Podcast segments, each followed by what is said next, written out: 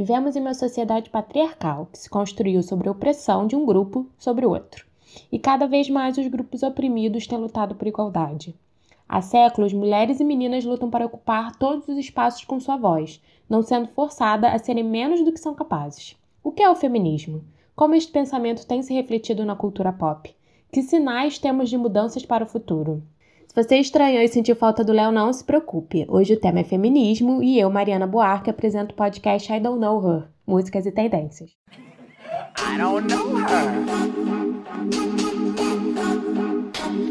Olá pessoal, bem-vindo ao podcast I Don't Know Her, Músicas e Tendências, o podcast que usa música como desculpa para discutir tendências.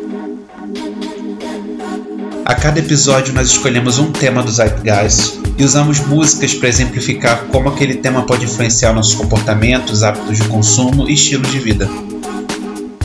E para ficar por dentro dos novos episódios e ficar atualizado de tudo que é lançado pelo podcast, segue o blog idkh.home.blog idkh.home.blog e também comenta e participa do nosso grupo no Facebook, I Don't Know Her Músicas e Tendências, e também no Instagram, arroba idkhpodcast, e no Twitter também, arroba idkhpodcast.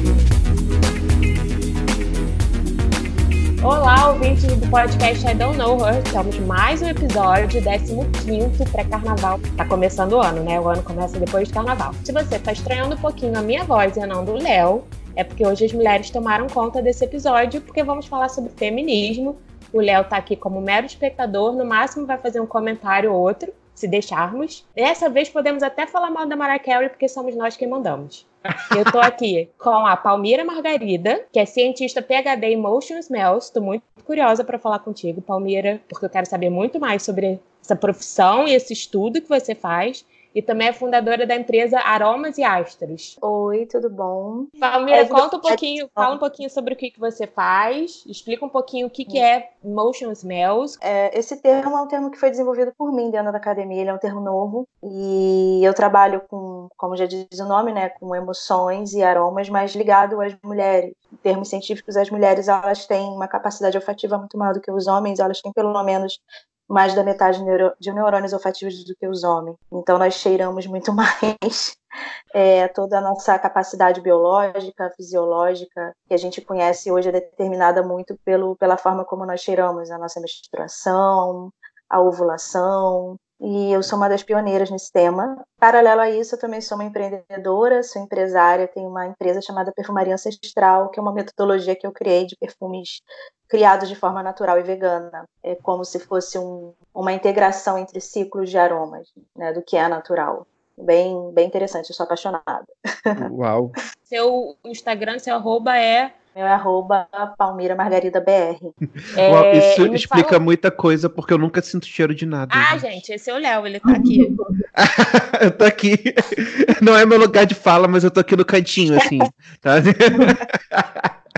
É, fala um pouquinho também sobre sua relação com o feminismo. Eu me considero feminista hoje, desde que eu nasci, desde que eu comecei a falar. Né? Hum. Mas eu comecei a adotar o termo feminista para mim foi em 2000, mais ou menos de 2013 para 2014, quando eu descobri que eu estava vivendo um relacionamento muito abusivo. E eu descobri que eu vivia um relacionamento abusivo através da internet, lendo textos de feministas. E aí eu descobri que eu vivia é, e comecei a estudar muito esse assunto, comecei a me aprofundar no, no mundo das mulheres mesmo, né? Porque apesar da gente ser mulher, às vezes a gente não, não consegue se aprofundar. E eu comecei a entender o que era ser mulher na sociedade a partir disso e comecei a observar que eu passava por muitos abusos é, na minha vida, tinha já passado por muitos abusos na minha vida, não percebia isso. E foi um momento em que a minha vida virou de fato, em todos os níveis, não só em relacionamento amoroso, mas principalmente profissionalmente, é, eu tive uma grande virada quando eu entendi que eu sofria abusos e que eu sofria de síndrome da impostora e vários outros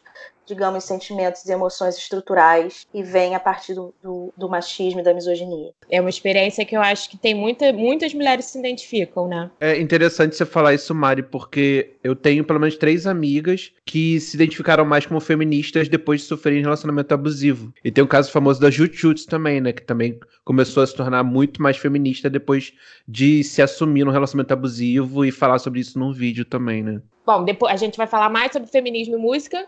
Vou passar agora para Amanda Sinelli, minha amiga de bastante tempo, redatora, conteudista, médica das redes sociais, gerente de conteúdo para marcas e feminista Sim. também. Inclusive, uma das minhas grandes influências no feminismo. que bom, Mari, que eu sou uma influência para você. É verdade, é verdade. Vai, se apresenta aí, Amanda. Fala quem você é, bem do seu peixe, Não. fala seu arroba. Meu arroba é Amanda Cinelli mesmo, C-I-N-E 2 L's. Comecei um podcast no ano passado também, sigam, ouçam. É o Ponte Aérea é, podcast. A gente lançou alguns episódios também falando sobre, bastante sobre nossas experiências como mulher. Eu apresento ele com uma amiga que mora em Berlim é a Bruna, e, e, é bem legal. A gente deu uma pausa agora, a gente deve voltar agora em 2020. Eu construí também a Garupa, que é uma editora de livros independentes. Tenho muito carinho por ela, então leiam Garupa. É incrível, tem muita mulher foda. A gente fez um trabalho muito legal publicando textos de mulheres que, que realmente não chegavam no mercado editorial, né? Então a gente teve a oportunidade de lançar é, um livro que eu quero muito, enfim, que todas as mulheres que se identificam com o feminismo leiam, que se chama o Martelo, da Adelaide Ivanova, que, assim, é um orgulho pra gente e é muito legal. Tá, então fala também um pouquinho sobre você como feminista, enfim, se teve alguma coisa que te despertou, como é que isso aconteceu? É, então, na verdade, eu acho que eu sempre me identifiquei como feminista, assim, eu lembro de muito nova questionar é, lá em casa os privilégios dos homens e das uhum. mulheres, e eu lembro que eu ficava muito chateada porque eu não tinha nascido homem, né? Hoje em dia eu digo graças a Deus, mas uhum. enfim, ou a deusa. Eu acho que assim, eu sempre acabei buscando muito uma politização, então eu busquei textos feministas desde muito cedo, mas eu só pude ter real, acho que um contato quando eu sofri um caso de abuso de violência, né? Abusiva, assim, bem mais forte. Isso foi em 2014 também. E aí minha vida mudou, né? Porque você lidar com o fato de perder a vida por ser mulher, ou quase perder a vida por ser mulher, é muito louco, né? E é uma coisa que te marca e te deixa para sempre e muda toda a sua visão de mundo a partir disso. Todas as músicas que eu ouvi, todos os livros que eu li, tudo que eu fiz depois disso teve é, um outro olhar, né? Esse olhar de uma pessoa que tem que conviver com, com certas questões, com certas estruturas muito agressivas, assim, enfim. E eu acho que é sempre muito importante, eu acho que mais do que os textos que a gente lê na internet, ter uma rede de apoio muito grande, né? Então é isso fique do lado das suas meninas.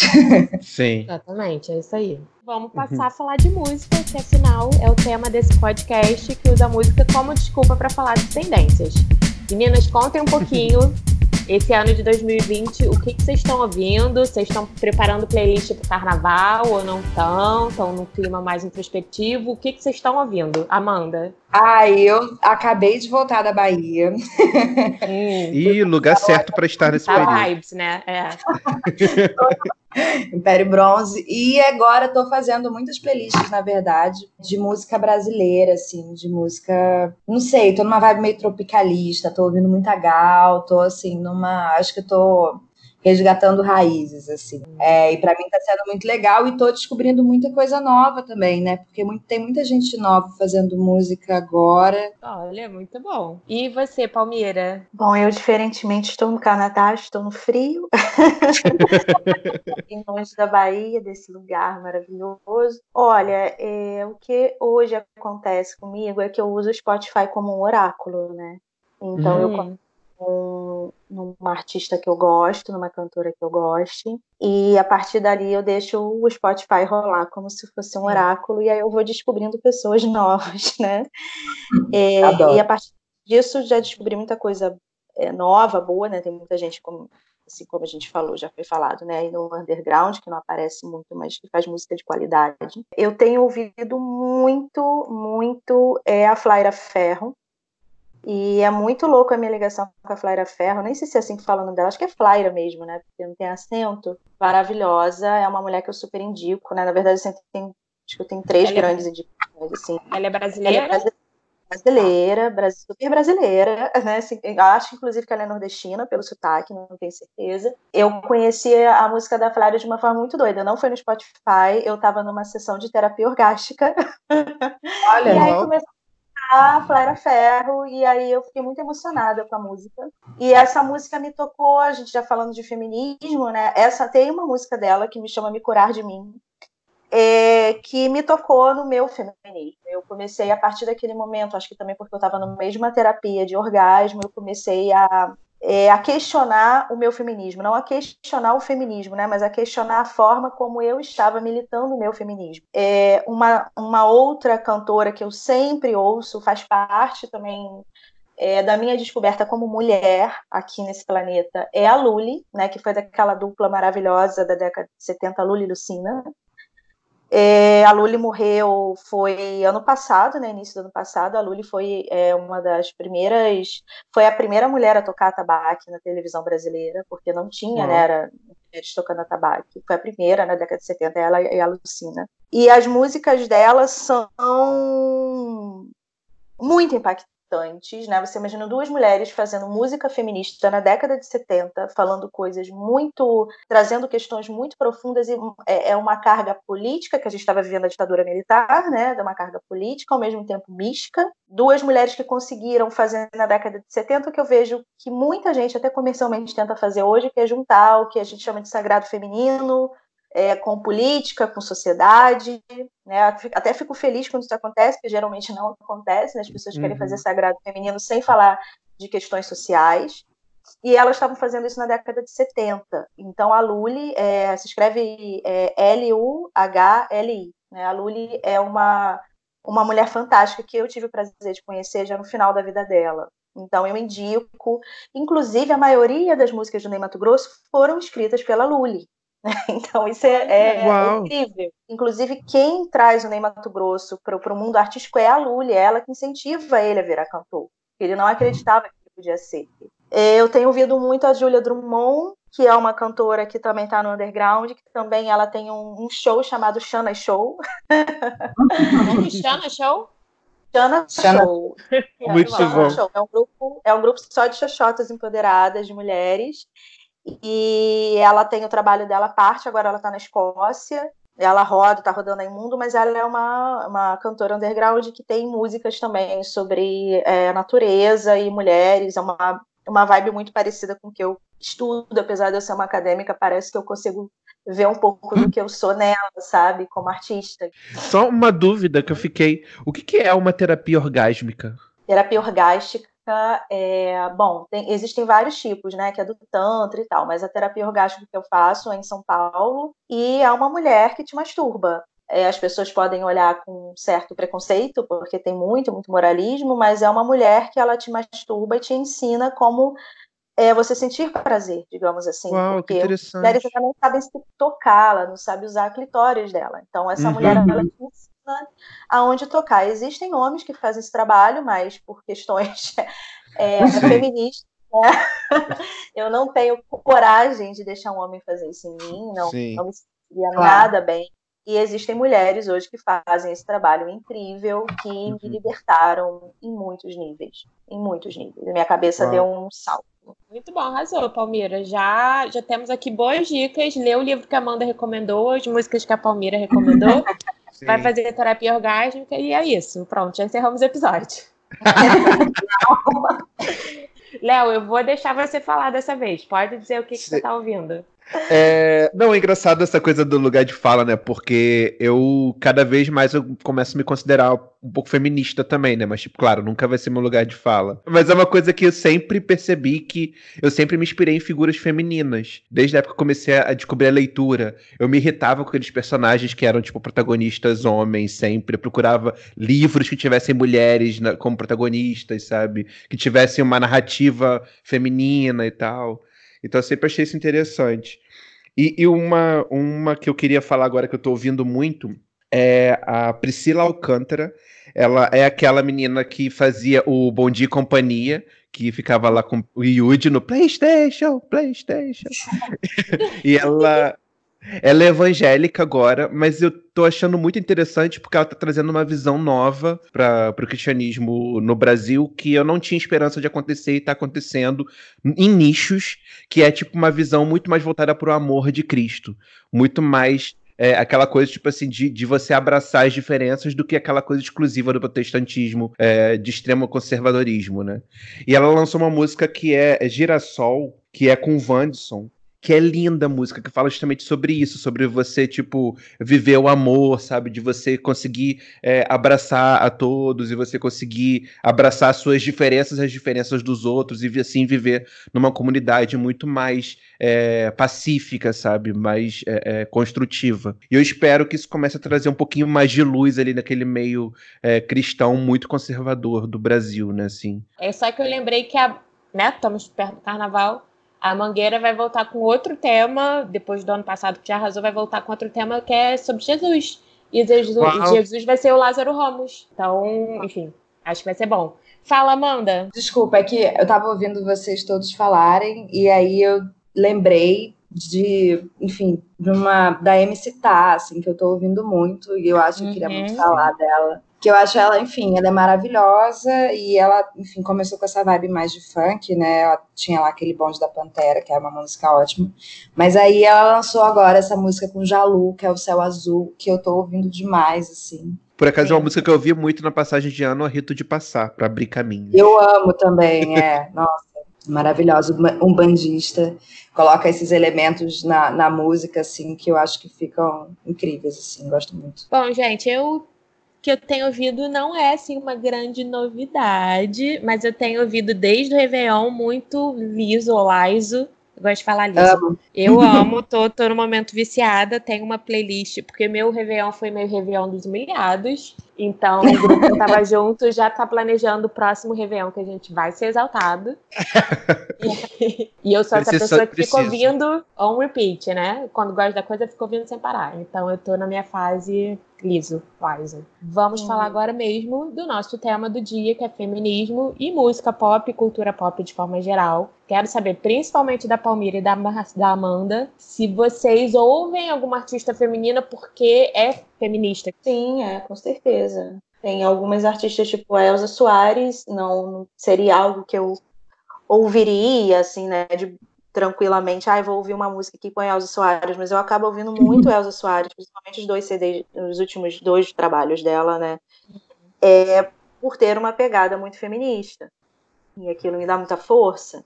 Então, para mim, hoje o grande nome para mim, né, Elza Soares, eu consigo sentir essa força. Vocês usam a música como instrumento de empoderamento? Assim, ouvir uma música feminista, uma música que te coloca para cima, te ajuda?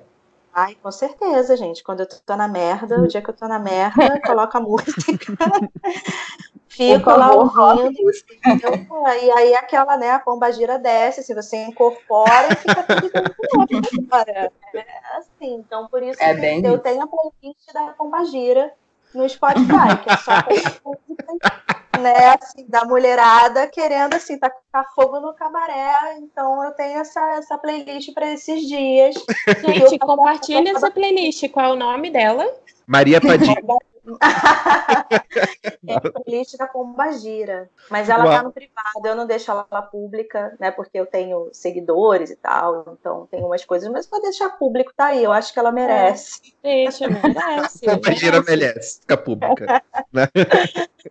Merece. Você, Amanda? Mas você sabe que, por exemplo, assim, Beyoncé é uma coisa que eu não ouviria normalmente. Eu passei a ouvir bem mais quando ela deu esse gás, assim, mais feminista. Uhum. A própria Pete também, tipo, eu acho que eu tinha muito preconceito com ela, assim.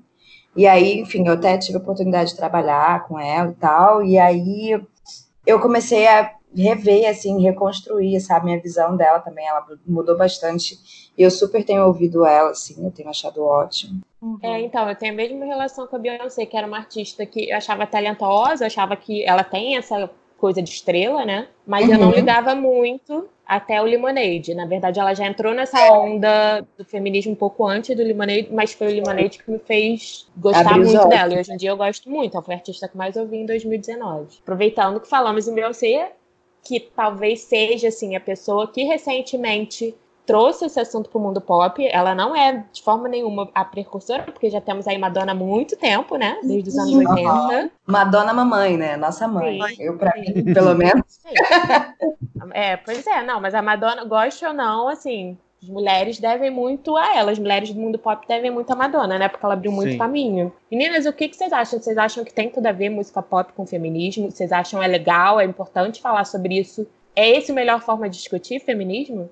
Tem, eu lembro sempre de um, de um vídeo que rodou aí, virou tipo um, virou hum. tipo um meme, né? De, que foi numa praia do Rio, uma garota, uma menina muito jovenzinha falando para a moça que estava vendendo, uma, uma pessoa dessas que vende coisas na praia, né? Uhum. Falando assim que ela tinha que ser empoderada, que ela tinha que se empoderar. E a moça, né, é, visivelmente, né, uma pessoa mais pobre, que não teve oportunidade de estudar, falava assim: Eu já sou empoderada. Não sei o que você chama de empoderada, mas eu sou empoderada. Eu tô aqui ganhando meu dinheiro, eu tô aqui fazendo as minhas uhum. coisas. E, e, qual é a melhor forma de falar de feminismo? Acho que a gente pode, a gente tem que falar de feminismo de todas as formas, porque Uhum. É, inclusive, essa foi uma das, das, das, questões né, da gente ter passado da segunda para a terceira onda do feminismo. Como que você fala de feminismo? Porque se você fala só de uma forma acadêmica, ou de uma forma intelectual, ou só pelos uhum. livros, você vai abarcar uma quantidade enorme de mulheres. Né? A minha mãe mesmo, eu sempre, né, depois que eu comecei a estudar sobre feminismo, eu vi que a minha mãe era uma mulher feminista, só que a minha mãe é uma mulher analfabeta. Né? Então uhum. ela não sabe é, utilizar todos esses termos em inglês, né, que o feminismo, né, muitas mulheres no feminismo usam. É, a minha mãe ela não vai saber debater sobre feminismo, mas ela é feminista. E quando ela uhum. ouve, por exemplo, música da Elza Soares, né, falando todas aquelas coisas, eu vejo que, que a pomba gira desce nela também, entendeu? uhum. Então, todas as formas são importantes, né? Eu vejo assim, porque você precisa abarcar muitas mulheres, né? Levar a, a palavra do feminismo é, ela tem que ser em vários lugares. E a música, ela emociona. A música é um uhum. lugar que emociona Sim. muita gente, né? Tanto que eu mesma, que sou uma, uma mulher acadêmica, quando eu estou precisando do feminismo nas minhas vísceras, eu não vou ler um livro de feminismo, né? Porque eu já li vários. Eu vou o quê? Eu vou ouvir minha playlist da Pombagira, porque uhum. é o que uhum. faz eu, eu adentrar nas emoções e no sentimento do que é o feminismo, do que é ser mulher e do que é você estar aqui forte, invencível, uhum diante desse sistema. Então, acho muito válido a música, que é algo que transforma as nossas emoções, é, ser utilizada como uma ferramenta é, para que a gente possa não falar de feminismo, mas sentir o que é feminismo, sentir o que é ser fêmea. Palmira, sabe o que eu achei legal? Porque você falou da sua mãe, né? E da relação com a mãe, que é uma relação muito importante. E eu acho que a gente agora tem uma consciência de que é importante ter uma educação feminista. Uhum. Talvez uhum. para nossas mães essa consciência, eu tô falando uma experiência minha porque eu me identifiquei muito. A minha mãe não acho que ela se diria feminista. Não acho que ela teve, esteve tão atenta à importância de criar, assim, ah, preciso criar minha filha de forma feminista. Eu acho que ela não botou isso dentro de um enquadramento e entendeu que tinha que fazer isso, mas fez. E a minha mãe é uma uhum. das minhas referências de feminismo, porque pela história de vida dela, por ela ter sido a primeira, uhum. primeira mulher da, da família dela que se formou. De ter ouvido Exato. quando ela estava na faculdade que homem não gosta de mulher uhum. inteligente. Por ter segurado o rojão com dois filhos, sabe? É, uhum. Por ter sempre me educado de forma a ter autonomia, ser independente, ir atrás e construir o meu caminho. Isso é feminismo. Então, eu achei muito legal o que você falou, porque a gente tem essas referências muito das nossas mães, né? A maternidade é muito importante pra gente é assim as minhas maiores referências de feminismo hoje, quando eu olho, são mulheres que passaram pela minha vida que nem sabem o que é feminismo, mas uhum. elas são. Uhum. Uhum. É isso. Ou olhar, elas são minha referência de feminismo hoje é a minha tia, minha mãe, uma prima mais velha minha, que não tem a mínima ideia do que é feminismo, e elas são uma uhum. referência do que é ser uma mulher empoderada e, e forte nessa sociedade. Sim. Engraçado você falar isso, Palmira, porque é, minha mãe, assim, eu tenho certeza que ela não sabe o que é feminismo. Mas foi ela que me ensinou que, por exemplo, deveria lavar as coisas que eu sujava na casa. Que, tipo, se eu comia, eu tinha que ir lá lavar meu prato. E se eu tinha que ajudar a fazer a limpeza da casa também, eu tinha que limpar meu quarto, arrumar minha cama. E ela ah, fazia questão. Mas eu acho muito legal também a gente perceber como que essas mães, né, essas mulheres, enfim, que não necessariamente sabem sobre o feminismo, que estudam sobre o feminismo, elas conseguem é, passar seus ensinamentos e, enfim, né, exaltar a cultura do comum e da equidade, assim, sabe? Que é uma coisa, né, que o feminismo, assim, tá sempre pensando na equidade entre os gêneros e tal, mas, assim, eu acho que a mulher, de qualquer forma, é, é sei lá, é óbvio que tiveram mulheres que, que se enquadraram é, no, no, na estrutura e tal, e, e reproduziram ela, mas eu acho que a gente sempre teve, de alguma forma, tentando tornar isso uma coisa mais igual e mais natural e que as coisas pudessem ser mais divididas e tal. Então, assim, eu acho que é realmente é no popular também que o feminismo tem mais força, né? Que sabe que você vê mais a luta da mulher ali, que você percebe o feminismo real, né? Que acontece todos os dias no nosso, nas nossas vidas. Porque o feminismo é importante que se fale sobre ele, mas ele não pode ser só discurso, ele tem que de fato mudar a vida das mulheres. Uhum. E, e são essas mulheres que estão mudando, né? Mesmo que seja aos poucos. Para a tristeza da Damares, eu acho que o feminismo não vai retroceder. Sabe uma pessoa que eu nunca ia imaginar, mas hoje olhando para trás, eu vejo que super me empoderou, assim, que é muito louco, Mari, inclusive porque lembro da época que a gente trabalhou junto foi a Cristina Aguilera, porque eu não dava nada para a Cristina Aguilera, mas quando a Cristina Aguilera engordou e fez todo ah, um discurso sim. muito interessante sobre é, o mundo pop e ser gorda e, enfim, né, existir ali, e por que não eu posso ser sensual sendo gorda e por que eu tenho que ser magra sempre? Enfim, várias questões. Aquilo ali para mim foi um divisor de águas assim incrível, assim. Foi muito, muito, muito bom para mim. E eu fico impactada, bato palmas. Obrigada, Cristina. Uma das questões até que a gente pode falar é justamente sobre a carreira das mulheres depois que elas chegam a uma certa idade. Né, tendem, depois que ali aos 30 e poucos ainda fazem sucesso, a Beyoncé tá com 38, se eu não me engano, mas quando uhum. chega lá aos 40, 50, vira aquela diva que é diva, maravilhosa, uhum. mas que já não bomba, já não tá nos primeiros da Billboard, dos charts. Uhum. O Léo pode até falar um pouquinho, porque ele sabe bem da experiência da Mariah, que ela teve uma certa dificuldade de se colocar, porque as mulheres uhum. enfrentam muito isso, né? Tem que estar tá dentro daquele padrão que significa ser magra, bonita, algumas vezes branca e jovem. Uhum. Não, e a Mariah teve uma questão ainda também que, como a Whitney Houston também, ela surgiu na indústria que queria que ela fosse um modelo de diva, aquela padrãozinha, cantando baladinhas e tal. E ela começou a se libertar ali no meio dos anos 90 pro mundo do hip hop que são as origens dela, as origens mais negras e tal. E isso começou a gerar uh, conflitos com a indústria, porque a indústria era basicamente, tipo assim, o marido dela era o presidente da gravadora, e aí, tipo, todos os executivos homens ali queriam que, tipo, ela fosse aquela uh, a mulher que cantava baladinhas, toda comportadinha e tal. E ela começou a quebrar com isso, começou a ter um backlash aí da indústria, né? E, mas enfim, além disso, com o passar do tempo, teve essa questão da idade. Ela foi ficando cada vez mais velha e começou a ver esse preconceito, tipo, das rádios. Tem muita rádio que, por exemplo, não toca Madonna hoje, porque, porque a Madonna tá velha. Tem muitos radialistas que zoam, tipo assim, ah, a Madonna tem que se aposentar e tal. E uhum. falar a mesma uhum. coisa da Mariah também por causa da idade, sabe? Tipo assim, como se passado de 50, por exemplo, você não pode mais, você não é capaz mais de produzir nada, você não é mais capaz de ser criativa. Mas é, é um double isso... standard, porque isso não funciona para homens. Os homens mais yeah. velhos continuam fazendo música, continuam e as rádios continuam tocando. Estão aí, né, gente? Sim, exato. Ah, eu é, e, gente, Falando em Madonna, o álbum dela, o último, não merecia um pouquinho mais de destaque, de barulho? Vocês não acham? Não, eu amei, eu acho que foi um dos melhores trabalhos que ela fez em anos, assim, e eu fiquei impressionada em como ela conseguiu é, se colocar no lugar de papisa, assim, nesse lugar mais anciã, sabe, mesmo, assim, tipo, uhum. assumir uma certa idade, de uma, de uma perspectiva de idade mesmo, assim, de, de, de experiência, tá ligado? E foi, é, é, justamente por causa dessa questão da idade. Caution também da Mariah foi um álbum que foi, teve uma recepção crítica muito boa. Foi o álbum mais bem avaliado pela crítica da, da, da, vida da Mariah, assim, sabe? Mas foi o álbum dela que menos vendeu, que não teve repercussão nenhuma, assim, sabe?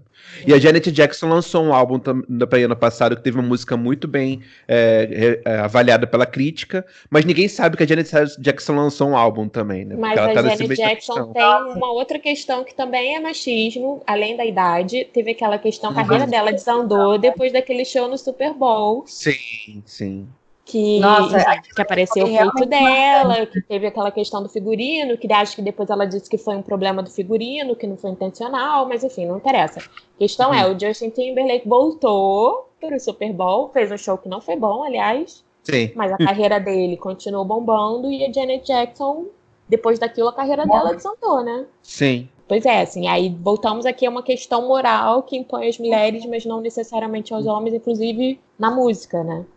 É, é interessante, falando do caso da, da Mariah com Eminem, por exemplo, hum. é, que é um outro caso que, tipo, ficou positivo para o homem e negativo para a mulher.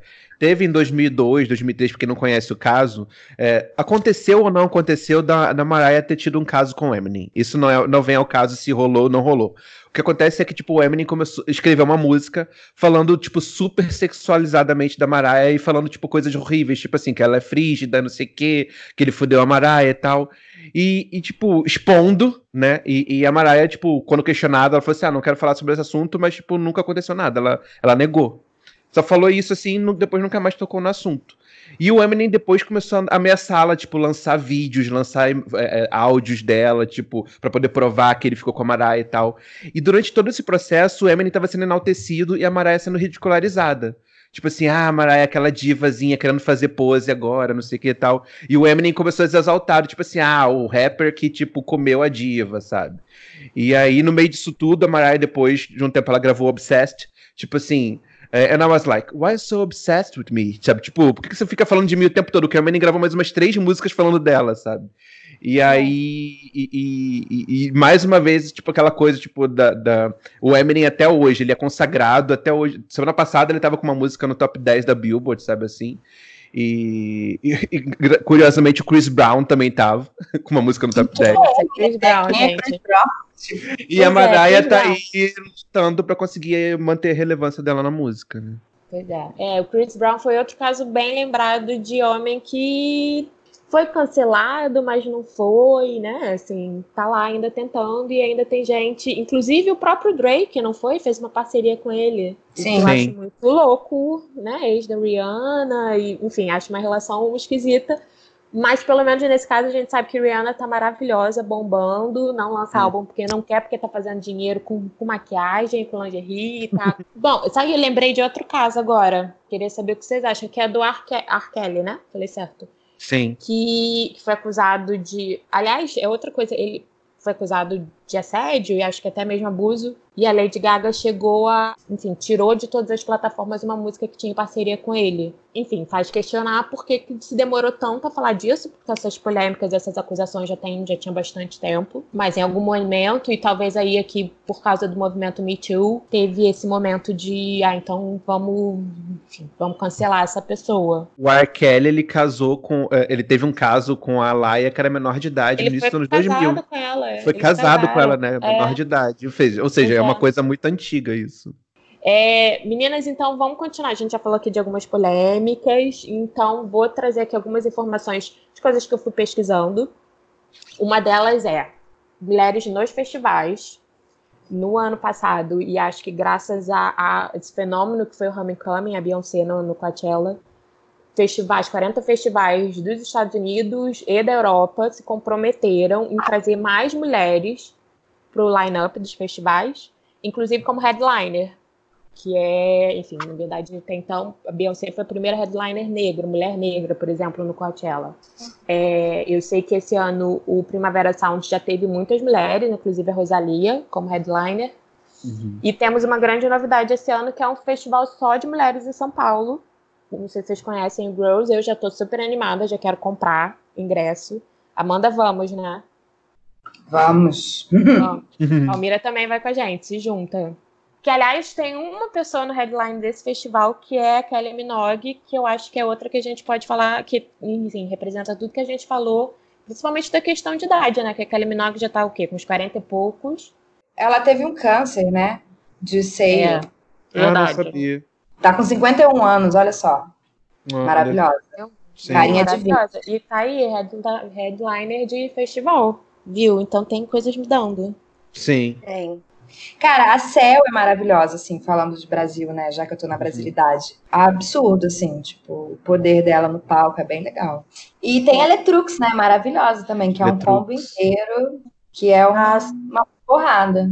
Sim. A Letrux, sim. Eu vi, assisti um show dela há pouco tempo, uma coisa mais intimista e realmente também me impressionou muito. Pois é, meninas, então vou trazer uma outra polêmica aqui. Tem algumas músicas que são hinos feministas, né? Algumas músicas do pop, da Beyoncé e da Elsa Soares, mas existiu uma polêmica aqui da Folha de São Paulo, que na verdade são músicas escritas e produzidas por homens. Uhum. Porque as mulheres ainda não dominam o mercado fonográfico, na verdade, como quase todos os mercados, né? Ainda tem, os homens ainda têm, não só ocupam mais espaços, como ocupam espaços de mais poder, digamos assim. Deus é de Ser, a música da Elza Soares, foi escrita por um homem, que é o cara do Pedro Luiz e a Parede. É o Pedro Luiz. Who Run the World, da Beyoncé, foi escrita pelo marido. Mas o que, que vocês acham disso, meninas? Vocês acham que para vocês faz menos sentido quando sabem que foi um homem que escreveu? Para mim, dependendo, dependendo do contexto, não. Assim, isso, isso inclusive é um dos meus, das minhas grandes questões hoje com o feminismo, né? Como eu estava falando que eu usei até uma música da, da Flaira, né, para repensar o meu feminismo, né? Não o feminismo, mas a minha forma de viver o feminismo. É, eu passei os últimos, eu acho que os últimos cinco anos com muito ódio de homem, assim, ódio. Sabe? Eu não chegava, acho que nem a ser feminista. Eu era misândrica mesmo, sabe? É, você começa a envelhecer e tudo na sua vida começa, né? Assim, eu acho que eu realizei, é, venho realizando quase todos os meus sonhos, né? Eu me, me coloquei como uma, uma, boa profissional. Hoje em dia eu sou uma acadêmica de nome, eu tenho uma empresa, eu publiquei um livro, aqueles sonhos que a gente tem todos. Uhum e continuava brigando com, com o masculino. E em algum momento, é, no ano passado, eu tive uma grande crise comigo mesma de por que, que eu odiava é, tantos homens. É claro que essa pergunta parece ter uma resposta óbvia, né? Uhum. Mas eu comecei a me questionar se a vida que eu queria levar era de briga com os homens. E a partir de então, é, por exemplo, se você me fizesse essa pergunta, ah, isso muda para você, um homem ter escrito há, há dois, a três anos atrás, eu ia falar que sim, né? E que e que isso muda tudo para mim, porque as mulheres que têm que fazer tudo, e hoje em dia não. Eu mudei muito. É uma questão pessoal minha de ver a vida de uma outra forma, de porque eu cansei de ser só a guerreira, a implacável, uhum. sabe? Que eu e foi muito difícil para mim, né? Eu tô me abrindo assim, é bem uma questão muito pessoal minha de enfrentar a minha realidade de que na verdade eu também eu quero um homem, Entendeu? Eu não quero brigar com o masculino. Eu quero que o masculino se cure para eu poder ter uma vida boa, para eu poder uhum. ser vista como um ser humano.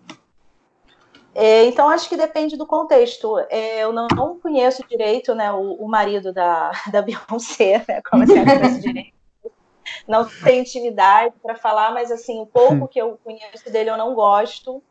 Agora, o Pedro Luiz é uma outra pessoa para mim, né? Também não, não, não conheço, mas eu tenho uma outra perspectiva dele. Sim. E não vejo isso como um problema. A não ser que descubram alguma coisa sobre esse homem, né, tipo, de uma forma muito violenta. Eu não vejo isso como um problema, porque eu, eu tô realmente tentando é, me curar, sabe? Também de um lugar de, de, desse enfrentamento, desse lugar que eu tenho que estar sempre brigando, sabe? Porque eu, eu me cansei. Tem uma, uma feminista negra, e uma vez ela escreveu algo no Facebook assim é, que as pessoas, qualquer coisa que acontece, as pessoas pedem um posicionamento dela. Tudo, as pessoas querem um posicionamento dela. E ela fala assim, gente, eu também tô cansada. Eu tô cansada. O único posicionamento que eu quero ter hoje é me posicionar em posição fetal.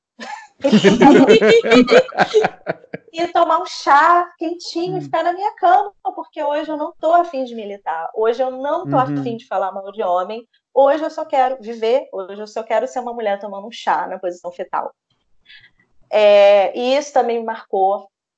E eu não vejo como problema. Acho que tudo hoje, eu estou muito relativizador em alguns pontos. É, tudo depende do contexto. Depende de quem é esse homem, depende qual é o lugar de, de fala dele que ele se colocou. Pode ser uma grande besteira que eu estou falando, só que pessoalmente eu comecei a viver melhor assim. Eu comecei a viver de fato, porque antes eu só brigava, só militava. Eu vi que eu não tinha vida, que eu estava ficando doente. Inclusive, um do, dos fatos de eu ter saído do Brasil é isso, né? Essa minha, essa minha militância enlouquecida que estava me levando a um lugar de doença emocional. Eu tive que sair né, daí, porque eu tava ficando maluca. Eu vi que a minha cura é tentar ver caso a caso, sabe? Não tentar ser ferro e fogo a tudo como eu sempre fui. Eu tenho duas perguntas para você que veio assim do que você falou. Uma, homens são aliados, e a outra, você falou que estava cansado e teve que sair do Brasil que eu acho que é um movimento recente que aconteceu no último ano, das pessoas, tudo,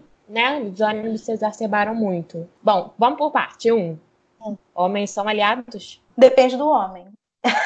Uhum. São aliados os que já estão querendo, né? Tipo, uhum. até como o Leandro falou, né? Ele, ah, eu me considero feminista, não é meu lugar, mas eu me considero feminista. Acho que os homens uhum. que já estão, não esquerdomacho, nessas né, coisas assim, né? ah, eu sou feminista, não isso, mas é também uma coisa interessante que eu comecei a perceber é que quando eu parei de brigar com os homens, de ser essa, essa, essa essa pombagira louca que taca fogo em tudo, eu comecei a olhar que existem homens que estão querendo sim se curar, que estão uhum. querendo melhorar, que estão. E isso foi uma esperança para mim. Né? Eu comecei a ver, porque também, a partir do momento que eu falava assim, nenhum homem presta, todo homem quer matar uma mulher, todo homem quer estuprar uma mulher, eu vivia nessa realidade também. Né? Eu não Sim. me abria para ver outras possibilidades. A partir do momento que eu baixei minha bola, né? Baixei minha bola no bom sentido, porque, né, para eu não ficar doente, porque isso leva a gente a uma loucura.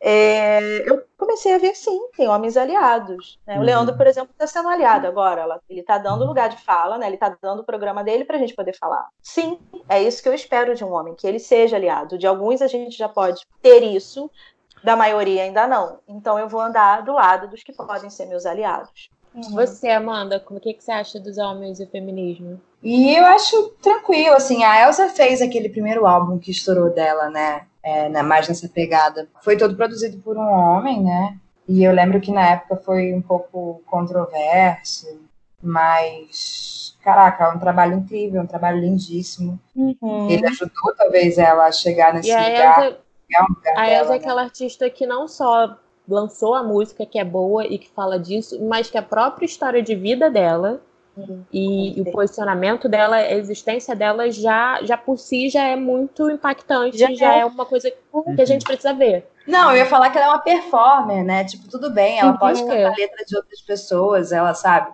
Ela tá ali para ser ela, né? Ela é ela, né? A Elsa é a Elsa. Então isso aí já vale muita coisa. É uma força muito grande e eu acho que isso é muito empoderador para as mulheres que assistem e que. É, tem que estar no palco mesmo, a gente tem que se inspirar nisso, né? Não tem uhum. como, não dá para ficar em casa. É, porque é. é. isso, é uma mulher idosa, né? Estava falando disso, né? De como as mulheres são jogadas fora mesmo, né? Depois que elas envelhecem, e a mulher tá lá, sentada no trono dela, né? Fazendo show. Uhum.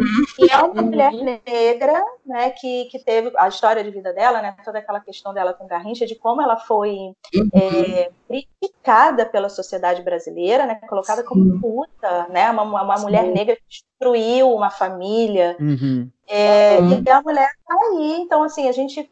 Né, não é o que a gente está fazendo aqui, lógico que não, mas é, já assim, tentar desqualificar um, né, um, um, trabalho desse, porque ah, foi escrito por um homem, toda a história de vida maravilhosa dessa mulher de, de, de guerra, de, de uhum. sobrevivência, né? Isso já vale por tudo. Mas acho que assim, assim como teve um movimento de festivais se unirem, se comprometerem a colocarem mais mulheres no, no line-up, tem que ter um, um, movimento da indústria de, de perceber esses talentos, porque eu tenho certeza que tem muita mulher talentosa para fazer música, uhum. para escrever. O Fala. sertanejo feminino, né, já trouxe um pouco assim. Sim uma outra visão, né? Porque Sim. é aquela coisa, ele tá fora desse nosso mainstream, sei lá, Rio São Paulo, né? Ele tem é uma coisa do interior, é uma coisa que às vezes a gente nem está vendo, mas estão lá, tem várias mulheres é, crescendo e, E é isso, né? Tipo, elas estão ocupando os espaços que antes eram dos caras. Por uhum. uma moda mesmo, mas que que bom, né? Pelo menos comece assim, para depois Sim. entrar no. E de um meio que parecia, assim, também é uma coisa que a gente até fala pouco aqui no podcast, né, Léo? De, de sertanejo. Sim. Sim. Mas, mas era dominado por homens, né? Sim, claro. com certeza. Assim, até muito recentemente, quem eram os grandes nomes? Eram homens, eram duplas sertanejas formadas por Os amigos, homens. né?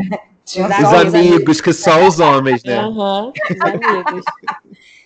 Exatamente. Tomar uma cerveja Bavária, cantar ali. Sim.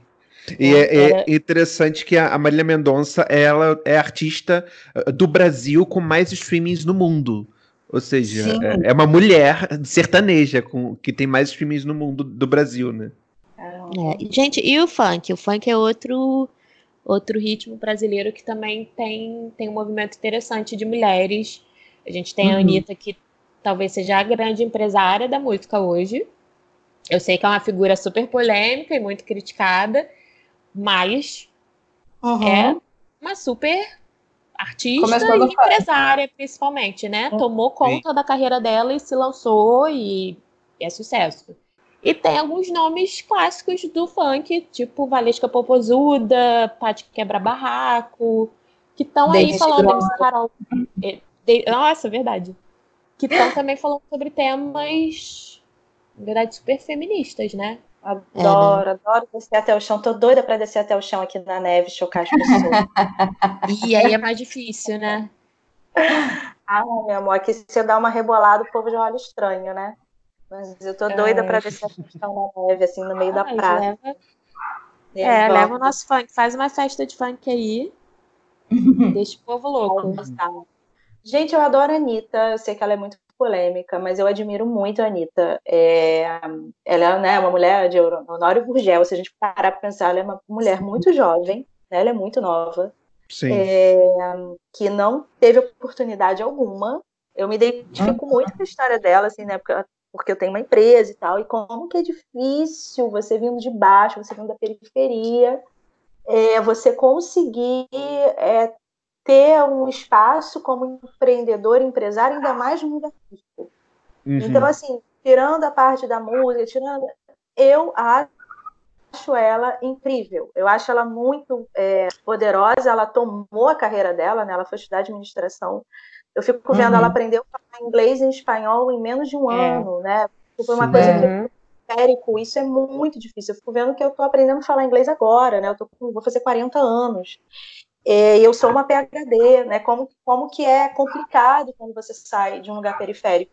Então eu admiro muito a força dela. Eu, é, claro que tem todas essas questões. Já tem uma questão que eu, que eu gosto muito de falar, que eu acho que tem que ser falada, de como que tem muita gente também se aproveitando do feminismo e das pautas e das uhum. questões feministas como algo comercial, assim como dentro do sagrado feminino, né, que é um, é um lugar assim que eu, que eu passo muito, que eu habito muito é, como que as pessoas se usam hoje das questões do, do feminino é, e transforma isso numa, num produto.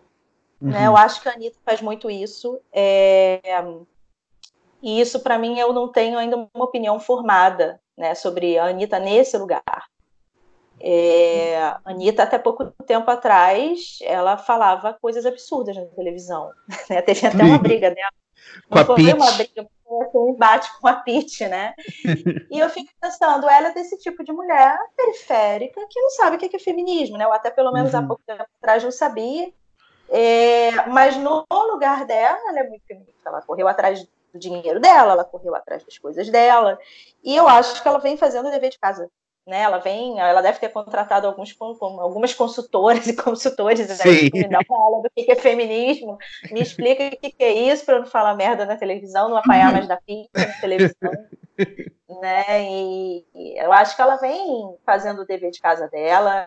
É, e vejo sim que ela usa as, essas pautas como, como uma forma de produto, Sim. E é algo que eu preciso pensar mais, estudar mais para poder falar. Né? Eu, não, eu não me sinto à vontade ainda de, de falar sobre isso, porque isso tem engloba um julgamento sobre o outro que eu não sei se eu estou afim, sabe, de fazer isso. Uhum. Eu já, já, uhum. julguei muita gente, já, já falei muita merda, não tô mais nessa vibe. É isso, a gente vai ficando velho, a gente vai entendendo como é que a vida funciona, quanto que a gente apanha, a gente também não quer mais bater em ninguém. Eu tô no momento que é. eu não tô é. querendo mais bater ninguém. Não quero, eu tô querendo amor, sabe? Tô querendo entender mais, ter mais empatia, ouvir mais do que é, julgar, mesmo que o julgamento não me levou a nenhum lugar bom. Isso eu, ah, maravilhoso. Tem alguma coisa que eu posso falar assim de de cátedra é que é, os meus julgamentos não me levaram a nenhum lugar bom, foi só sofrimento.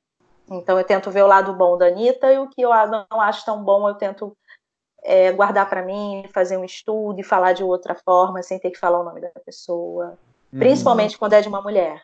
E Amanda, você uhum. pode falar um pouquinho mais de funk, né? Porque você você curte, conhece. Me fala aí o que, que você ouve. Eu hum. sou super nova, acho que nesse rolê do funk, para ser bem sincera. É, comecei a curtir há pouco tempo, eu acho que tinha muito preconceito também é, quando eu era mais nova e bombava realmente, né? O funk realmente estava acontecendo aqui no Rio e tal. Mas, assim, eu realmente né, parei de julgar e, e abracei toda essa cultura e percebi que ela fazia parte de mim. E, cara, o que eu tenho ouvido muito, é, que é uma música nova, Baby Perigosa. Como Baby Perigosa é nome. Baby Perigosa. Baby Perigosa é, assim, a minha grande diva no momento. Aparentemente, inclusive, ela teve alguma questão transfóbica, mas, assim, ainda não, não, não adentrei nessa informação, então estou falando sem essa informação. E aí eu, eu achei ela, assim, é uma menina muito nova também, tipo, super da periferia, que tá fazendo um funk muito, eu achei, assim, incrível, louco, assim, diferente e que é realmente uma poesia, assim, sabe? Tem umas coisas incríveis. É extremamente erótico, é extremamente pornográfico, mas é maravilhoso. E eu tô apaixonada. Porém, vocês não encontram essa música no Spotify. O nome da música é Saudade. É uma música hum. incrível, ela tá falando de amor. É perigosa. Ela tem Instagram. Ela é super rebelde, assim, ela faz uma vibe meio Cristina Aguilera em Dirty, sabe? Uma coisa uhum. meio assim, eu acho. Gente, falar em, em, nova, assim, né? E pessoas novas que estão vindo, que tem essa coisa mais rebelde. Sabe de quem eu lembrei agora? Que eu adoro. Hum. Loma. Por que MC Loma? Ah, adoro. Ah, sim. Adoro. Sim. Ela é uma menina, né? É super é, pobre, né? Da, é, do Nordeste, do interior do Nordeste. Uhum. E dominou a rede de uma forma, sendo sim. Sendo espontânea, sendo autêntica. E ela tem essa pegada das meninas mais novas, dessa geração bem novinha que está vindo agora, que é uhum. super feminista, né? Porque a minha não foi, né? Quando eu tinha 15, 14 anos, eu não imaginava. E hum, eu vejo como as meninas hoje de 14, 15 anos, elas estão muito já numa onda de, de ser empoderada, de discutir, de sim, debater lá na frente, né? Sim, sim. E ela tem muito isso, sabe? Eu acho o máximo aquela menina, adoro. Não, adoro. E, e ela chegou com aquela maquiagem super louca, sim. super diferente. E, e, é isso aí, sabe? Tô aqui com essa sim. maquiagem incrível, lançando moda e tipo, cara. Sim eu acho que eu nunca conseguiria fazer isso, né? é, é, é uma mistura muito doida, né? Aquela mistura funk com, com aquele forrozinho. Com tecnobrega. Que é a cara do Brasil. Eu achei Sim. o máximo. Adorei, adorei. É, mas assim, e hoje, assim, o hit, com certeza, o hit desse carnaval vai ser um brega funk muito sinistro, que eu acho, assim, que é uma evolução de uma coisa muito doida que ela fez também, sabe? Tipo, ela começou essa loucura aí. No podcast de popnografia, a gente falou disso com o Romero Ferro e ele estava observando que ele é também ela do, de Pernambuco. Ele falou que no uhum. ano dela teve investimento absurdo em Vai Malandra, teve investimento absurdo na Jojo Todinho, que tiro foi esse, mas a música dela sem investimento nenhum foi a música do Carnaval. Exato, sim, eu lembro. E para mim, gente, ela, ela, é a nossa David Boa. É o David Boa. Maravilhosa.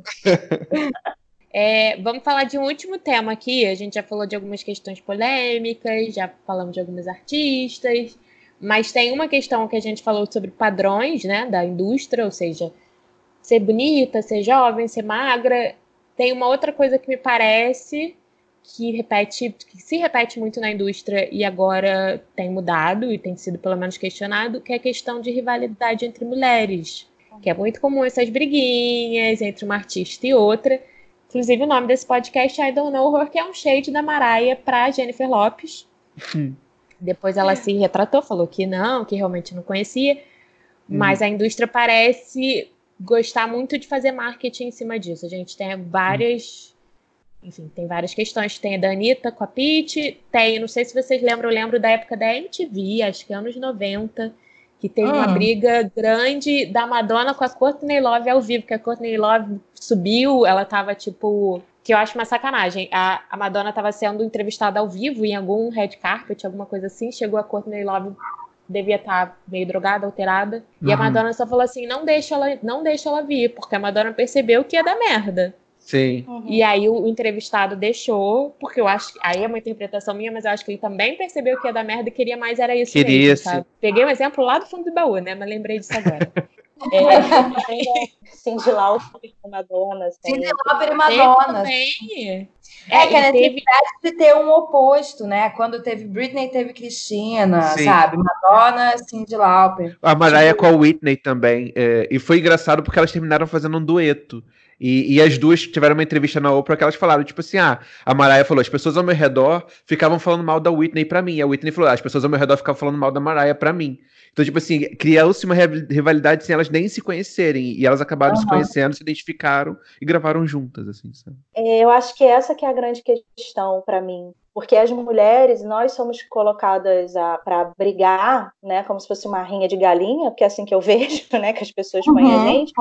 Sem ter tido nada. Não teve uma briga, não teve nada, né? Uhum. Simplesmente são é, é, é de fora, né? São as empresas, as marcas que colocam é, as mulheres para rivalizarem. Não tem nada a ver com a gente. É difícil, né? Tem, claro que tem alguns casos que as mulheres brigaram mesmo, caíram na porrada, se odeiam. Ok, aí, né? Nós somos humanos, raiva faz parte, mas na maioria dos casos é isso que aconteceu, né? É, as pessoas faziam elas brigarem e não tem nada. E quando elas vão ver, poxa, mas não tem nada aqui. Inclusive, eu poderia ser sua amiga, sua best friend, né? Não sabia. E eu acho que isso dá eu não sei até que ponto isso dá dinheiro, isso fomenta, né? Isso fomenta, uhum. isso esquenta a indústria. Você vê que em toda novela tem sempre duas mulheres brigando. Né? Tem sempre é uma cena de duas Mas então, é verdade isso. Mas isso de realmente fomentar a indústria, eu lembrei da Taylor, da Taylor Sim. e da Katy Perry, que durante alguns anos elas tinham aquela briga delas que parece que de estratégia de marketing até eu diria, uhum. porque assim, elas fomentaram aquilo porque aí uma fazia música e depois a outra fez a música também. Aí finalmente elas fizeram. É, uma fez o clipe que a outra participou, que foi aquele. Ah, fizemos as pazes. Uhum. Mas, é, assim, me parece que elas se pautaram nisso para realmente como estratégia de marketing. Sim, porque eu acho que isso dá dinheiro, né? Ou seja, a cultura pop ainda falando sobre rivalidades femininas como se fosse uma coisa muito natural, né? Que até meio pornográfico, assim, uma coisa meio Ai, as mulheres estão fazendo guerra dos travesseiros, sabe? Uma coisa assim. Ou seja, tem um fetiche atrás disso. Eu acho que tem um fetiche, sim. Eu acho que tem um fetiche de mulheres brigando, sabe? Como é legal as mulheres se pegando no chão, como é legal as mulheres, tipo, ai, estão fazendo guerra dos travesseiros. Então, e mais uma, uma vez o double standard, porque eu não lembro de escândalos assim de dois homens brigando. O que aconteceu, eu lembro assim, recente, teve Chris Brown com Frank Ocean, mas ninguém falou disso. E dois homens brigando é isso, né? Não, não causa comoção, os homens brigam, né? Tá é. é isso, é. é. Inclusive é bonito o homem brigar, né? Tá provando que é homem. E não uhum. tem nada sexualizado nisso, entende? Também eu sempre levo muito para esse lado sexual. Assim, nós humanos somos movidos por sexo também. Tem sempre uhum. uma questãozinha ali que eu sempre vejo mulher brigando ou mulher se beijando, né? Por que, que a lésbica é mais aceita, o que é ridículo falar, porque não é, né? Elas levam porrada pra caramba, mas duas mulheres Sim. se beijando é mais tranquilo, por quê? Porque é mais sexual pro homem machista, né? Ver duas mulheres se beijando, ver duas mulheres brigando é engraçado. Você vê que quando duas mulheres começam a brigar, eu já presenciei isso várias vezes. Ninguém vai, ninguém vai separar, as pessoas ficam rindo, é. as pessoas ficam rindo e batendo palmo para elas se pegarem ainda mais. Isso é muito Sim. triste. Enquanto você vê dois homens brigando, as pessoas se assustam e vão tentar separar. Meninas, então agora vamos voltar um pouquinho ao tempo, voltar alguns anos atrás, nessa época de adolescência. Então, gente, agora eu quero saber, início dos anos 2000, como é que tava a música pop? Foi uma época que tava bombando Britney Spears, Cristina Aguilera, que a gente já falou, Pink, a Ivete Sangalo aqui no Brasil, Beyoncé também, mas ainda bem antes dessa fase feminista. O que, que vocês ouviam? Né? Isso. O que, que vocês ouviam nessa época? Amanda, o que, que você ouvia? Começa por você. Cara, eu ouvi muito. Muito homem. eu acho que é uma grande diferença. Eu ouvia muito homem, né? Eu era louca dos Backstreet Boys. Ah, sim. E até eu ouvia Britney Spears, mas eu achava, eu não sei, eu acho que eu dava mais valor mesmo para as bandas dos caras, assim aquela vibe mais rock, né, MTV. Mas foi também uma época que eu comecei a pesquisar muita música na internet e começar a fazer minhas grandes coleções de MP3 e tal. E eu comecei a ouvir, é, resgatar um pouco do que era, do que tinha, assim, de banda de mulher, é, mais underground também. Então, sei lá, eu ouvi muito Bikini Kill, eu ouvi muito Hole, né, que era a banda da Courtney Love, nos anos 90. Hum. Sei lá, uma coisa mais assim. Tentei ouvir um pouco mulher, mas é engraçado como tinha pouco, né? Eu lembro que em 2000 também, nessa fase minha Rebel Girl, feminista, Riot Girl, gostava de uma banda é, clássica do cenário feminista, assim, principalmente de São Paulo, que elas são de lá, que é a Dominatrix. Cara, Dominatrix era tudo. E hoje em dia, enfim, a Elisa até, que é a vocal, ela é feminista, tem acadêmica e tal, é, ela é ótima. Mas é isso, assim, foi muito um início de uma tentativa de buscar outras coisas a não ser os caras que eu ouvia, que era, sei lá, desde Red Hot, Chili Peppers. E você, Palmeira?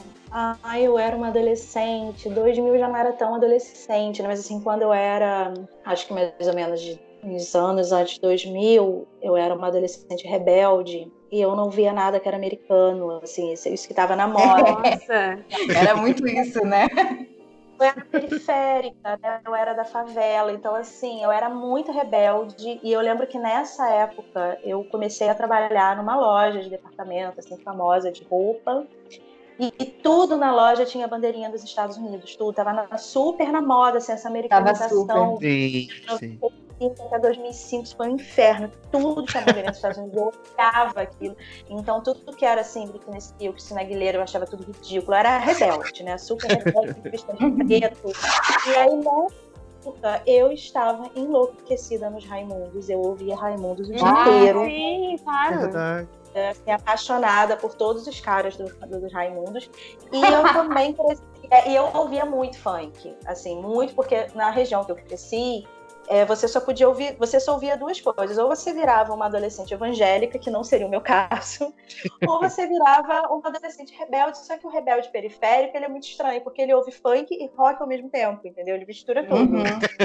Então eu ouvia assim, desde MC Sapão, aí eu saía do MC Sapão, ouvia James Joplin, depois eu ouvia Raimundos. Então era uma coisa meio doida, assim, meio. E, e, era isso, a minha foi MC Marcinho, MC Sapão, ouvia muito esse, esse, esse funk mais politizado que existia, o funk antes de ser o que as pessoas falam que hoje que é pornografia, que não sei o quê. O funk era muito mais politizado, né? Hum. Ainda tem esse funk existe. Então, eu também cresci com uma referência de pai. Meu pai é muito rock and roll, então eu cresci ouvindo Beatles, Jenny Joplin, Nina Hagen, hum. ouvi muito Nina Hagen também eu via pouco mulher, eu via muito homem. Eu tive uma fase que eu acho que foi antes dos anos 2000, que eu era muito fã de Hanson. E aí depois eu tive. Eu era muito fã de Red Hot também, de Foo Fighters depois. Eu tive. Eu gostava, não era fãzona, mas eu gostava também de Jane Sink, gostava das boy bands, gostava de Backstreet Boys. Mas quem eu tenho de referência dessa época, eu acho que é anos 2000, e que vai voltar agora, que eu tô muito feliz, é a Alanis que eu amava. Ah, amava e amo a Lana de Morissette, acho ela incrível. Ela tem um single novo, novo agora lançado. É, né? É, então é. ela vai voltar. Eu sei que ela vai voltar com, com um turnê comemorando. Na verdade, acho que comemorando 25 anos. Então ela começou um pouquinho antes com, com Diablo Little Pill. É, mas nessa época dos anos 2000, acho que foi a época do acústico dela, que eu também amava. Ah, eu, eu muito. Amava, e até furar, ainda era CD. É, eu acho que uma mulher que todo mundo ouviu também foi aquela, aquela que faleceu há pouco tempo, que era vocalista daquela banda. Ela morreu há pouco ah, tempo. Ah, Cranberries, a Dolores Cranberries, sim. Ah, Nossa, tá, eu ouvi muito, eu ouvi muito, é verdade. Nossa, Você, Léo? Não, eu era das divas pop já desde aquela época. Era Mariah, eu era. Eu tinha Cristina Aguilera, apesar de hoje eu ser um pouco mais voltado pra Britney. e eu ouvia muito Spice Girls também. Mas acho que o que mudou, que eu vejo assim, é que hoje em dia, tipo assim, fi é, finalmente é mainstream ser feminista, né? Antigamente, uhum. de repente, havia mais resistência. Eu acho que as mulheres cantavam muito mais só sobre o amor né? A mulher uhum. tinha aquela posição mais romântica, né, e tal. É, hoje em dia, tipo, a indústria tem aceito mais mulheres politizadas também. Né? Eu acho que é o que é isso, é o que elas podiam cantar. Né, eu fiquei pensando é. nisso.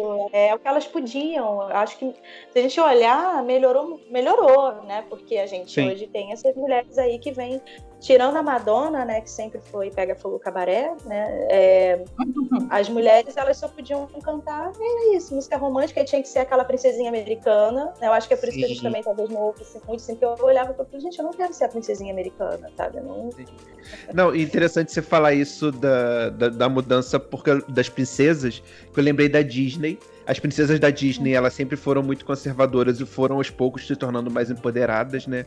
E eu acho que onde teve a quebra foi no filme, na, na animação da princesa da Disney, que teve o pior rendimento do cinema, que foi Pocahontas que uhum. na época teve uma polêmica que metade da, da, da, dos produtores lá queriam o final que teve, que é tipo a Pocahontas não indo com o James pra, pra Inglaterra, e outros queriam não, a, a Disney tava forçando não, tem que ter o final romântico, tem que ser o James com a Pocahontas, tipo os dois indo pra Inglaterra e tal, assim, ela deixando a tribo dela para viver com ele, com o príncipe e tal, mas na verdade isso não, tipo, a gente vai contar a história, tipo assim, a história, tipo, a, a Índia, a Pocahontas, ela não largaria a tribo dela pra ir pra Inglaterra, pra um lugar desconhecido por causa de um homem, sabe? Então, é, teve, é, acabou vencendo esse final dela não, não abandonando a tribo. O filme ele teve uma performance ruim no cinema e atribuíram a isso. Por isso, até é. o filme nunca foi lançado em DVD, por exemplo. É, é, eu lembro ah, que eu estava muito e eu queria o DVD de Pocahontas e ele não foi lançado em DVD. Nunca foi lançado em Blu-ray, por exemplo. O único animação da Disney nunca lançado em DVD. Nossa! Nossa. Uau, caramba. Mas você sabe que a história real é, é, da Pocahontas é horrível, né? É horrível, sim. É. E agora a gente tem Frozen, né? Que tipo, tá cagando. é, pois é. Que é, é lésbica, né? É lésbica. Da Maris, da Maris Odeia a gente ama. da Maris Odeia a gente ama. Sim. Mas agora tenho uma pergunta difícil mas preciso fazer. Qual é o futuro, então, do feminismo e música? Não, na minha cabeça, assim, é, eu acho que a gente vai ter cada vez mais mulher, né, dominando o cenário, a gente vai ter cada vez mais música de uma certa forma feminista, até porque, sei lá, né, sem julgamento de valor, mas assim, a Luísa Sonja, que é uma pessoa que está super crescendo no cenário nacional, né, tá fazendo música feminista e tal, e assim, não sei direito, não sei, não conheço ela, não sei, mas assim, que bom, tá? Que é legal que ela tá fazendo isso. Ao mesmo tempo, sei lá, tem um surgimento de muita mulher, outros corpos, né? Assim, a gente tem a Linda Quebrada, que tá, tipo, sensacional, maravilhosa, arrasando. Uhum. A Lineker uhum. também. Então, eu, eu, assim, particularmente do que eu gosto, do que eu quero ver também, né, pro futuro, assim, eu sei que vai ter essas Luísa Sonjas, mas eu sei que. Sonja, sei lá como é que é. Mas eu sei que eu quero, eu quero é, ficar de olho mais, né? E ver mais, assim, pessoas como a Urias, a, a Linda Quebrada, a Jupe do Bairro, que é maravilhosa. Jupe do Bairro, maravilhosa. Eu amo Jupe do Bairro. Jupe do Bairro, um beijo. e, e, e, a Aline, que, nossa, eu amo. É um amorzinho eterno. Diferentes formas de ser mulher e, e, uhum. e ouvir sobre isso, sabe? E você, Palmeira? Minha visão como historiadora agora, né, que toda vez que uma sociedade está passando por algo como o Brasil está passando, que é uma onda conservadora, uma onda extremamente moralista, a gente também tem em contrapartida uma outra onda que são de pessoas que vão de encontro a isso, que elas vão lutar contra isso. A gente vai ter, e ainda bem que temos internet hoje, porque na época da ditadura militar uhum. Sim, sim. nomes como esses, né, que a Amanda citou, é, de pessoas que são mais underground, né, é, pessoas que estão aí fazendo uma música feminina, feminista, politizada pra caramba, com uma pegada muito visceral, elas tendem a aparecer muito, porque nós estamos numa guerra não declarada, uhum. mas é uma guerra de pensamentos. Então a gente tem de um lado uma Damares, né? Estou falando da Damares como uma representação aí simbólica Sim. do que é o Brasil hoje de extrema direita, contra essas outras pessoas que estão aí dizendo não, vocês não vão apagar a gente e a melhor forma de se enfrentar a extrema direita, não digo nem a extrema direita, mas o fascismo, né? É a, é a uhum. arte né? Eles derramam sangue, mas nós fazemos poesia. Uhum. Então, a música, né, se a gente for ver a ditadura militar na década de 70, não só no Brasil, mas na Itália, em Portugal, é, como que os artistas foram salvaram a alma, né, digamos assim, não deixaram que a alma das pessoas morressem. Né? Teve aí a Zélia Duncan esses dias é, declamando um poema, não sei se vocês sim, viram. Sim, maravilhoso. Maravilhosa. Que é o que salva. Então eu vejo que o, o, o quadro artístico, musical do Brasil vai ter um boom. E é interessante que eu vejo muitas pessoas falando assim: ah, na década de 70, como foi bom, teve Tropicália, como que o Brasil estava produzindo, né? Todos aqueles artistas ao seu Valença, assim, uma produção. Ele, depois acabou isso, o Brasil entrou numa coisa boring na, na era uhum. musical, uhum. esse, esse sertanejo de, de gente que nunca viu um cavalo na vida, né? Nunca andou cavalo. e aí eu penso, tá, mas na década de 70 a gente estava vivendo uma ditadura. Sim. E aí quem está afim de falar não, né, e não quer morrer, isso tem que ser feito de uma forma artística. Sim. Então agora a gente está entrando, já entrou numa ditadura de pensamento. Os artistas, eles precisam estar aí, eles precisam estar trabalhando, né, botando a voz deles aí. E graças a Deus, hoje temos a internet. E é Sim. graças à internet. A internet tem muita coisa ruim? Tá, tem, mas é, é o saber usar. É graças à internet que a gente conhece hoje o MC Loma, né? Uhum é, que a gente liga lá o Spotify, faz ele de oráculo e conhece um monte de mulher legal, descobre um monte de mulher legal, um monte de gente que está aí gritando, que está usando a voz, emocionando, botando as vísceras para fora. Então eu, eu vejo que tende a gente ter uma explosão, a gente tem um boom aí. Isso é histórico. Deu merda, os artistas eles borbulham. É, graças à internet, por exemplo, a Pablo Vittar é esse fenômeno internacional, por exemplo. Uhum. Porque rádio uhum. nenhuma toca Pablo Vittar. Mas no Spotify toca. ela tá tipo com duas músicas no top 10, sabe? Isso é maravilhoso. Então, é. Porque hoje a gente tem internet, entendeu? Então tapa na cara, Pablo Vittar tá aí. E ela está em um país que tá do jeito que tá. Então, assim, uhum. é muita fronte. O que eu espero do cenário musical daqui para frente é muita fronte. Muita fronte. Mas antes de terminar, então, vou pedir indicações de vocês. Agora a gente tem o quadro Don't Know É, posso começar eu? Porque sim, eu não vou começar, eu vou fugir um pouquinho do tema da música e eu vou indicar um livro. Mas é um livro que eu li recentemente e eu amei tanto, mas tanto, que assim, se eu tivesse dinheiro, eu comprava para todas as mulheres que eu conheço. É uma HQ, na verdade, se chama Origem do Mundo, uma história cultural da vagina ou a vulva versus o patriarcado. É, é, é uma HQ que é justamente isso, a história cultural da vagina, mas assim, é ótimo, dá para ler rapidinho numa sentada mais Assim, é maravilhoso. É incrível. Eu, recomendo super a vocês a capa. Tem simplesmente uma pessoa, uma bailarina com a perna aberta, assim, e uma mancha de menstruação. Questiona tudo mesmo, fala mesmo que tem que naturalizar o corpo. A gente precisa conhecer, a gente, mulheres, precisa conhecer nosso corpo. Precisa acabar com esses padrões de que de pureza e de não, enfim, de não conhecer e não estar tá contato não só com a sua sexualidade, mas também com o seu corpo mesmo, pontuando assim historicamente, falando até sobre a medicina, como a medicina via o corpo da mulher. Tem, não acho que não é um livro super conhecido, mas tem em qualquer livraria, porque é um livro da, da Companhia das Letras. A autora, eu não sei se eu vou saber falar o nome dela, porque ela é sueca. Liv Stromkist. E quem mais, Amanda, tem alguém pra indicar? Algum artista, algum livro, filme? Cara, eu indiquei muitas coisas já nesse podcast. É verdade, todas as duas. Esteja ficando pequeno. Mas eu vou falar de um livro que eu recebi um, essa semana que passou agora, que eu ajudei num projeto de financiamento coletivo, é, Love Love Six, a ódiozinho, arroba ódiozinho no Instagram.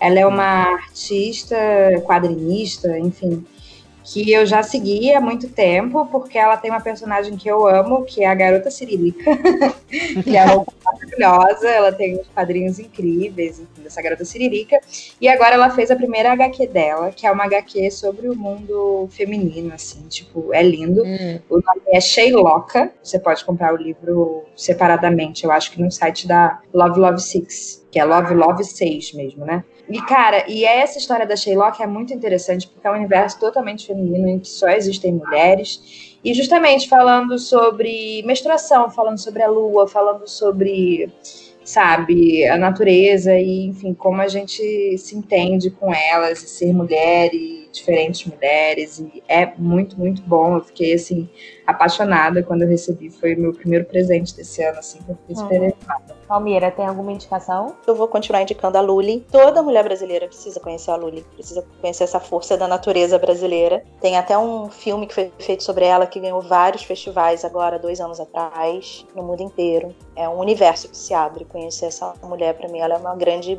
uma grande bruxa anciã. Sobre livro, eu vou indicar meu próprio livro, que é Perfumaria Ancestral, é, Aromas do Universo Feminino. Nesse livro eu falo sobre a concepção do cheiro da vagina, o que a gente passou de autoestima da vagina, por que, que a sociedade tem nojo do cheiro da vagina, da onde que veio isso. E, uhum. e já também convidando para ler o meu segundo livro, que vai ser lançado agora em março, que eu falo academicamente sobre essa questão das mulheres cheirarem mais que os homens e como que as mulheres perderam a intuição, perderam a própria intuição e capacidade de sentir o próprio corpo. É a partir uhum. do momento que a gente parou de sentir os cheiros por causa da industrialização. A industrialização dos aromatizantes, como é que a gente perdeu essa capacidade de saber quando o nosso corpo vai menstruar, quando a gente está ovulando, quando a gente está com tesão, só sentir o nosso próprio cheiro. E é para comprar, compra online?